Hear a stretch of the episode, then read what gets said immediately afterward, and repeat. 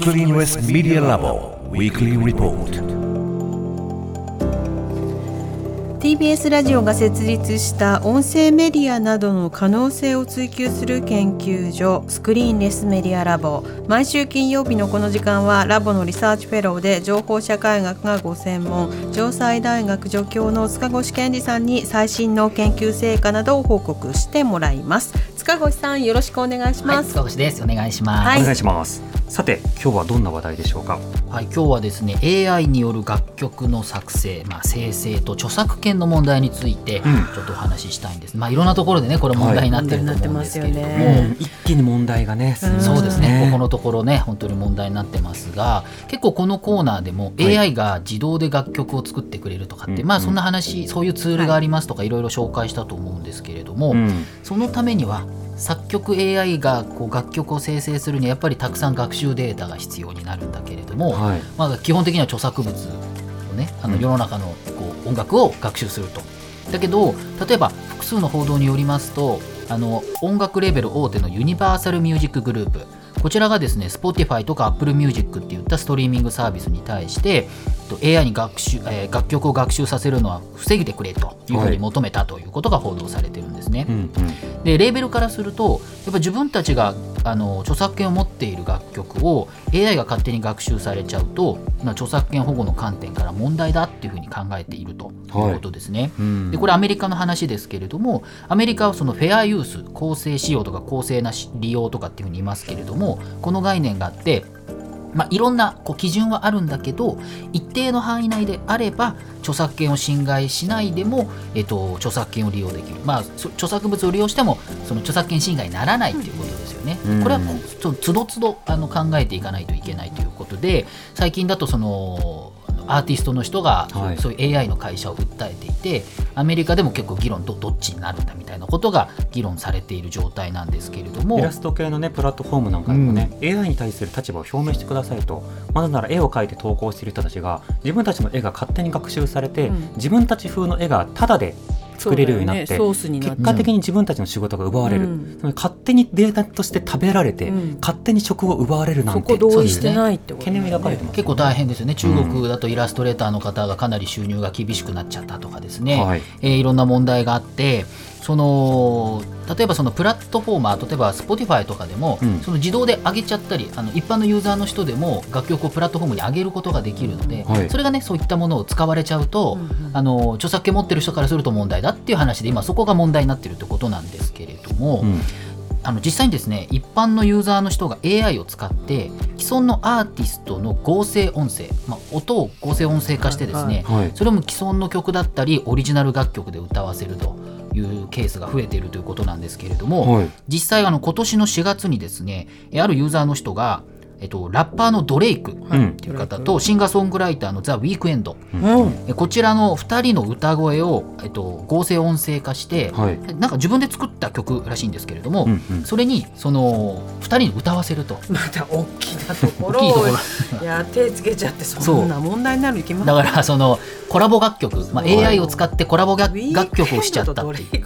う。そう。うんコラボじゃないけどね。うん勝手に。勝手に。勝手になんですよ、目立つようにわざとうんもんね。問題提起のためにやったのかもそうなんですよしれないねうん。で、うん。そうするとあの TikTok などでめちゃくちゃ人気になってバーッと流れてでやっぱりその Spotify とか Apple Music でも配信されたと。本物かと思う。もんそう。で何十万もこう再生をされるということなので、アップルミュージックとかでも配信されちゃったんだ。やっぱそのプラットフォームに上げることができて、あはいどうはいう審査だったかちょっとわからないですけど、うん。まあ、自動で上がったのかもしれませんが。で、まあ、ドレイクさんの方はっと勝手に自分の歌声使われちゃったっていうのをなんかインスタかなんかでちょっとこれはみたいな話をちょっと懸念を示してますし、でない仕事2人が所属しているのがユニバーサルグループミュージック、うんうん。あのユニバーサルミュージックグループだったってことで、さっき言ったのもそうですよね、あのそういう懸念を伝えたということもあって、まあ、プラットフォームに削除を要請して現在ではまあ削除されたということなんですね。ほなのでやっぱりこういうあの事例結構ありまして、う、うん。その AI に学習させて、まあ、あのいろんな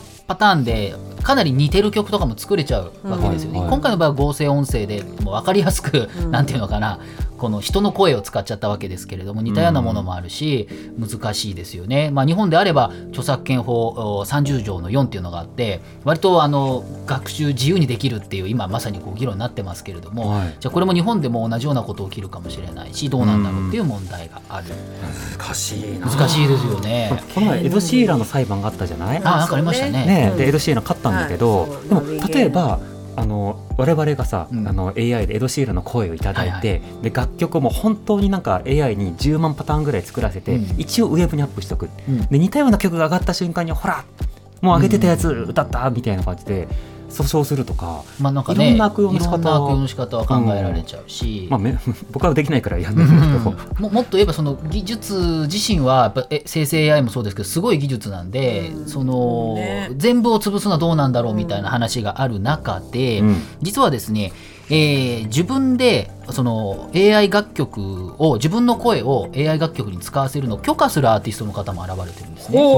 でこれカナダ出身のアーティストの方グライムスさんという方この方が今年4月24日ツイッターでですね自分の声を楽曲に利用していいよと。うん。でその条件は成功した分の50%半分をロイヤリティとして分配自分に分配してくださいと。でこれは基本コラボアーティストコラボする場合は同じ契約でうんうん罰則もない。自分はなんかレーベルにも属してないので法的な縛りはないんではあ。あのそうしてくださいと。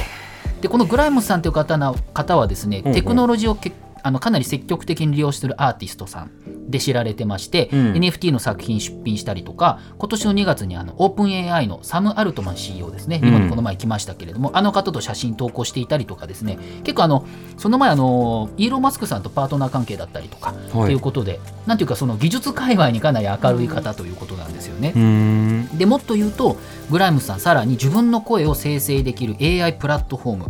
ELF.tech っていうんですかね。エルフですか？エルフ .tech かな、うん。ねというものを発表してまして、はい。これローンチして2日で1万5000人ぐらいがもう使ってるっていうことなんですよね。なんかこう これはこれでじゃああの自分でねあの自分の声いっぱいあるから使って新しい楽曲して、うん。まあ、半分自分にくれたら、まあ、それはそれでっていうどうですか？みんなにプロモーションしてもらうっていうふうにしか聞こえない。まあでもそういうことですよ。ねですごい一個がフリーミアムワンモデルっていうヒットワンことでしょダーみたいに昔でボンって当たって、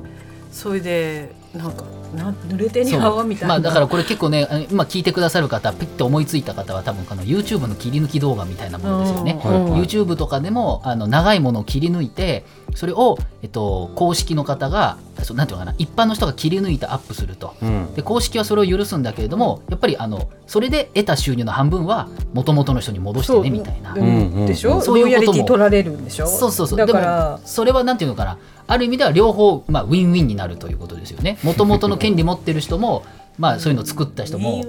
ていうようなあの考え方でこの方はグライムスさんは多分うん。その著作権っていうものをなんていうのかなうまく使っていくんだったらこういうことなんじゃないのかということを、まあはい。多分考えてらっしゃる、まあそんなようなことをこれは早い者勝ちだからね。うん早い者勝ちっていうこと。あれ日本でもさあのイラスト屋さんとかさすごい重宝しているけれ,、けれどもね、はいはい。あのじゃあみんながあのモデルできるかというとそうでもないうんっていうところもあるから。そうですよね。でこれがまあどう進むかわからないんですけれどもやっぱりその著作権も本当に大事でいろんなことを皆さん考えてらっしゃる。他方で著作権だから何でもその技術を全部潰すってなっちゃうとその、新しい技術にならない、まあうん。ウィニーの事件とかいろいろありましたけれども、そう考えると日本ではその積極的に結構そのボーカロイドとかもある種こうねそれは別に法的な問題ってわけじゃないですけれども、こう二次創作とか、うんそういうのを使ってみんなで新しくいろんなものを使っていくっていうことで、独自の楽曲をボーカロイドに歌わせて、うんそこから人気を博したアーティストの方もいらっしゃるうし、ん。そのなんて言いますかね新しい使い方っていうのもあるだろうし、はい。まあそう考えた時にやっぱこの著作権っていうことと新しい技術っていうこととそれこそそのコラボなのかその二次創作みたいなものもあるわけです。よ、まあ、日本はそういう文化も結構もともとあったっていう、まあ、うん特定の業界はですけれどもね、でそれをこうじゃあどういうふうに考えていくのかっていう時に結構割と象徴的な2つの事例だと思うんですよね。うん。むしろすごいビジネスチャンスだってはい世界中が思ってるっていうことだけはすごい伝わるラッシュのトップに行けるのは本当に一握りだけど、そうでね。でもまずなんかベットしてみるっていうか、うんなん。かやってみようかなみたいにやらないと始まらないみたいな。一なんか買わないと当たらないみたいな。でもね守んなきゃいけない守んないところもあるだろう。しこれ皆さんいろいろ思うと思うんですけれども、こういったことが結構割とアメリカで今行われていると思いますね。さあ塚越さんの今日の報告はインターネットのメディアプラットフォームノートでより詳しく読むことができます。活字で読むとまたね、はい。ちょうど変わる はい変わります。ぜひぜひノートにえー放送終了後に番組サイトにリンクアップします。ぜひご一読ください。塚越さんありがとうございました。あ来週もよろしくお願いします。スクリーンレスメディアラボウィークリーリポートでした。荻上チキ